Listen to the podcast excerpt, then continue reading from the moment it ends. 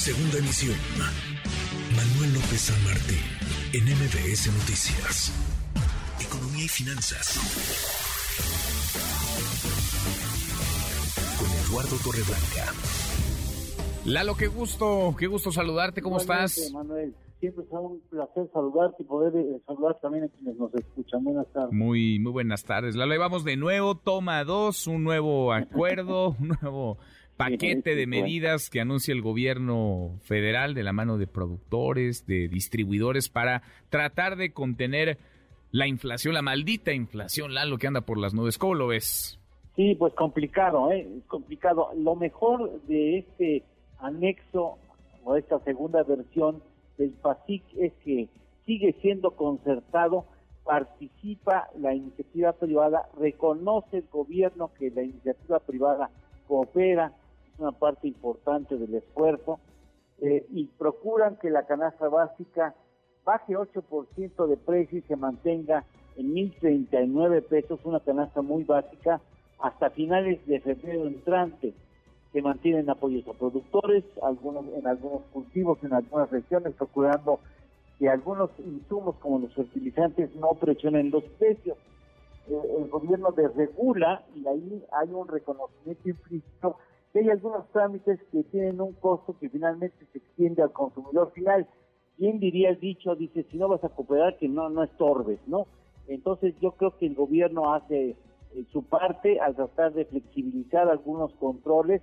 Es posible que haya algunos miembros de la iniciativa privada que quisieran aprovecharlo para otros propósitos, pero ¿para qué adelantamos? Creo que el asunto es muy serio y merece que nadie abuse de algunas flexibilidades que otorga el gobierno, pensando en que pudiera agilizar el camino de productos básicos y, la importación de los mismos hacia el territorio nacional.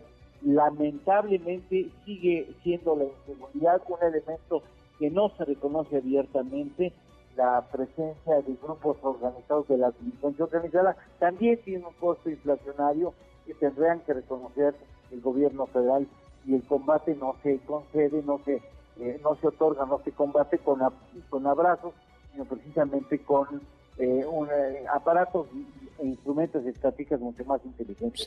Me parece que, para terminar, me parece que puede ser interesante este, este esfuerzo, siempre será importante que el sector privado esté presente del lado del gobierno, pero como hay muchos elementos importados en la inflación en prácticamente todo el mundo, me parece que exigirá una revisión constante y sobre todo que se sume un mayor número de sectores a un esfuerzo que por supuesto conviene a todos, que los precios no se salgan de control más allá de lo, digamos, relativamente razonable, como ya sucede en otras economías donde la inflación ya tiene expresiones de dos dígitos. Sí, caray. Sí, sí, sí, sí, digamos que no, no nos alcanza como consuelo, pero sí cuando dimensionamos lo que pasa en otras partes del mundo, en otros lados, pues sí, estamos, digamos, en un mundo menos peor que lo que viven, por ejemplo, en Sudamérica y en, y en Europa o en incluso Estados Unidos. En fin, ojalá que sirva, ¿qué más quisiéramos que sirva? Pero pues no, no hay demasiadas esperanzas para creer que con esto, por arte de magia, la realidad, los precios, la inflación van, van a transformarse. ¿Tenemos postre, Lalo? Claro que sí. En cuanto a inflación refiere, México, entre más de 150 países, México está en la tabla con el número 14 entre las inflaciones más bajas. Mira. En América Latina te puedo citar Cuba 33, bueno, Venezuela ni mencionarlo, por supuesto, ¿no? Chile 14%, Colombia 11%, Uruguay 10%, Brasil 9.5%, están cerca pues, pero bueno, México lugar 14 en la tabla mundial de inflación. 14, pues no estamos bien no estamos tan mal.